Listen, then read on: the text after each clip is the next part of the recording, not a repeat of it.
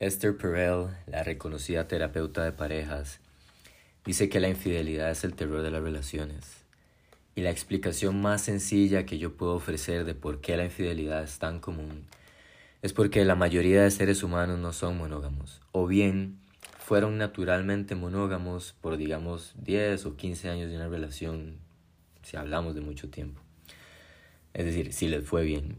Sin embargo, eventualmente el deseo o la atracción hacia otras personas floreció.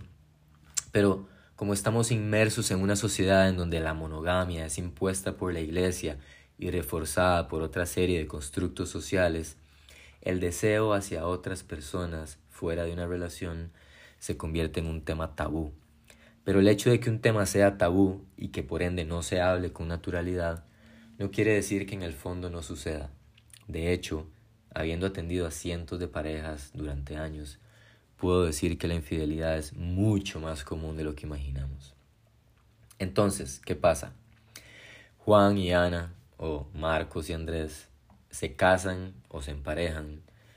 Digamos que están enamorados y piensan ingenuamente que como se quieren tanto, nunca van a sentir, o al menos nunca deberían sentir deseo o atracción hacia otros fuera de su pareja.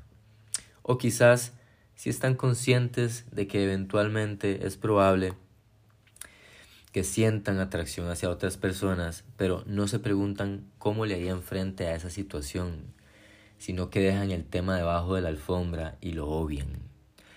Al pasar del tiempo, tanto Ana como Juan, o bien está la posibilidad de que solo alguno de los dos empieza a desear a otras personas fuera de la relación. Es decir, el deseo por la diversidad se hace evidente y aquí entonces ambas o una de las dos personas se ve ante un dilema y ante una serie de opciones muy complicadas. Una opción es simplemente aguantarse y reprimir las ganas. La otra opción es ser infiel y la otra opción es sacrificar de forma consciente y con dignidad ese deseo por el bien de la relación como quien prioriza el orden de las cosas por un bien mayor. Para mí, la primera opción es una mierda porque aguantar es reprimir y ¿quién quiere vivir reprimido por tantos años? Y por otro lado, engañar también es una mierda porque es arriesgarse a arruinar la relación de una manera muy grave, ya que engañar, si se llega a descubrir obviamente, tiene un alto potencial para herir y generar demasiada desconfianza. Y si hay algo difícil de recuperar en una relación, es la confianza. Sin embargo, la mayoría de personas que enfrentan este dilema no se aguantan las ganas y optan por engañar. ¿Por qué? Porque este tema está demasiado estigmatizado y con tal de no tener que pasar por la pena de hablar de algo que resulta ser tan incómodo, además tan prohibido, o incluso de jugarse el chance de que tu pareja te deje o te haga un escándalo por traer este tema a la mesa, la infidelidad resulta ser entonces el camino más viable. Algunos dirían, bueno, pero ¿y qué tal si la otra persona nunca se da cuenta? Y es cierto, eso siempre es una opción, y ya eso tiene que ver con los valores morales de cada persona, pero más allá de la moral, yo considero que dos personas, o tres o cuatro personas, depende del formato de la relación, que realmente están comprometidas a una relación basada en el crecimiento y la confianza, no van a optar por vivir mintiéndose toda la vida demasiado cansado, sino que van a hacer un esfuerzo consciente para reconocer y respetar la individualidad y el deseo del otro, y desde ese lugar buscar opciones realistas para mantenerse juntos hasta donde sea posible.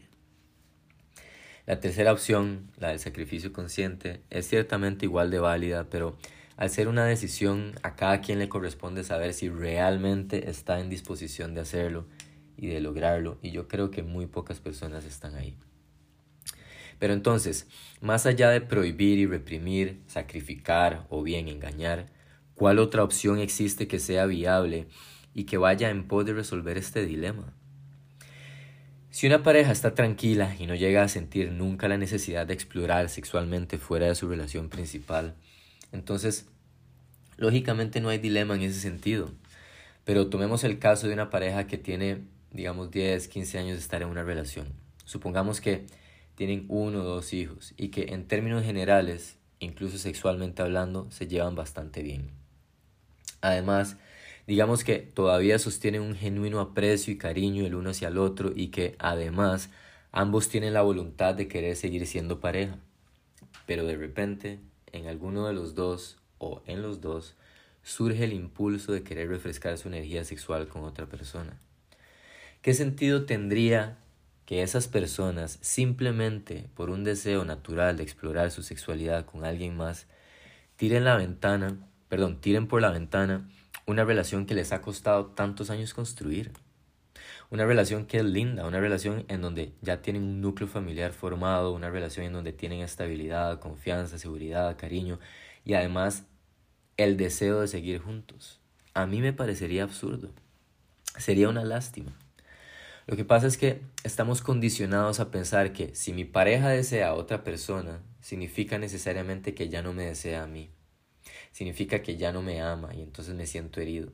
Significa que me está haciendo un daño y me resiento. Significa que no me está respetando. Significa que la relación ya no tiene ningún sentido. Y esa es una de las falacias más grandes que existe en el mundo de las relaciones y además es una de las ideas que más sufrimiento genera.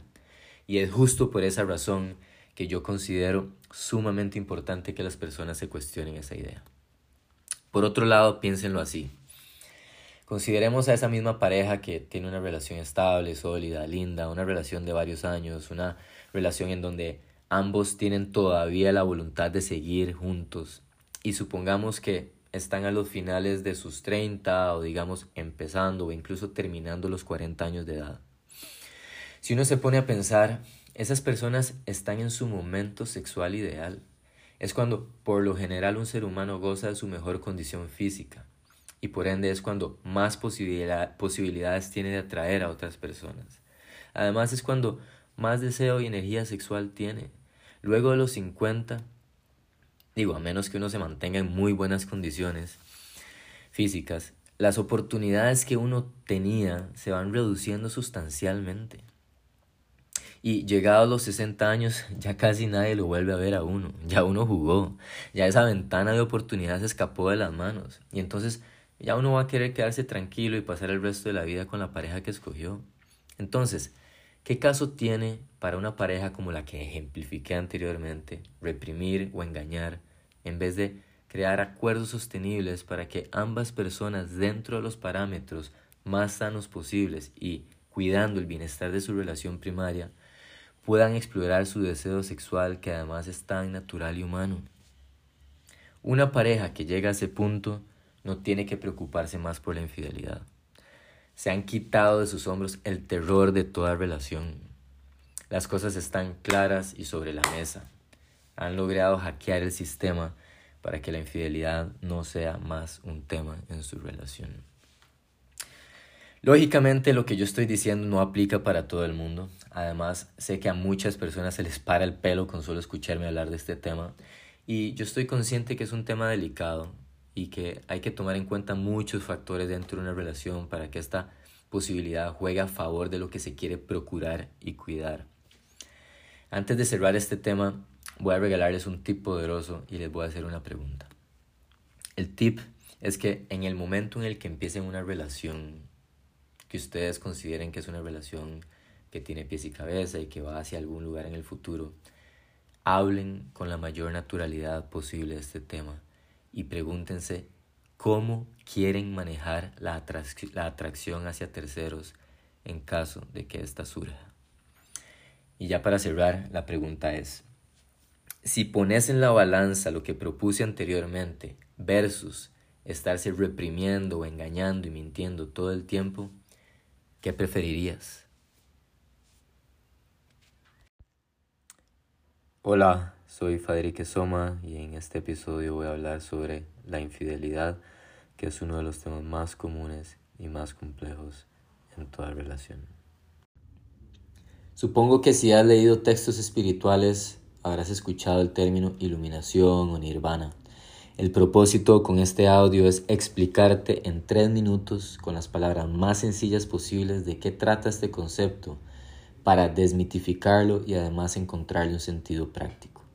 En resumidas cuentas y en palabras sencillas, el concepto de iluminación o nirvana propuesto por Siddhartha Gautama el Buda se resume en extinguir el sufrimiento producido por la mente cuando se sobreidentifica con los objetos sensoriales.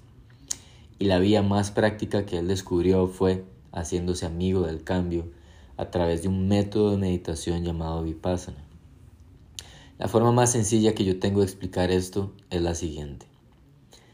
Todo lo que atañe a los sentidos es cambiante y en últimas perecedero.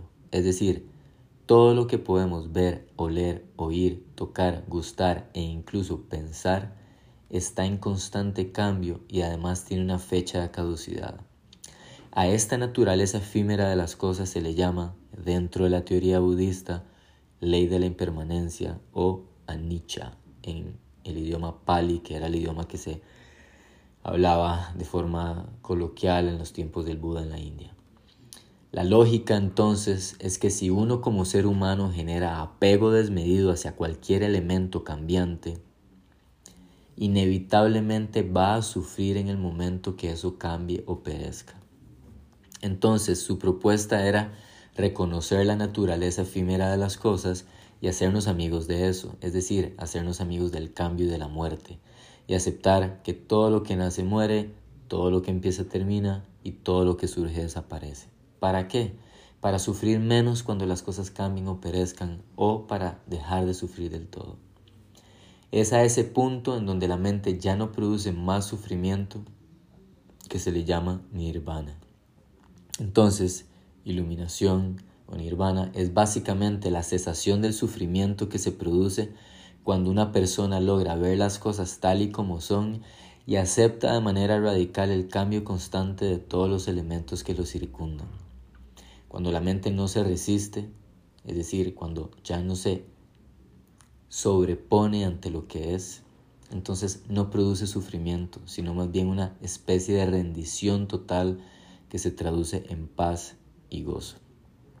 Obviamente esto es más fácil decir que hacer, y yo no sé si realmente se puede llegar a vivir de manera permanente en total rendición sin que la mente no genere ni un solo ápice de sufrimiento. Creo más bien que cada momento te da la posibilidad de iluminarte ante la situación, es decir, rendirte y no sufrir, o al contrario, la posibilidad de identificarte en sobremanera y sentirte miserable.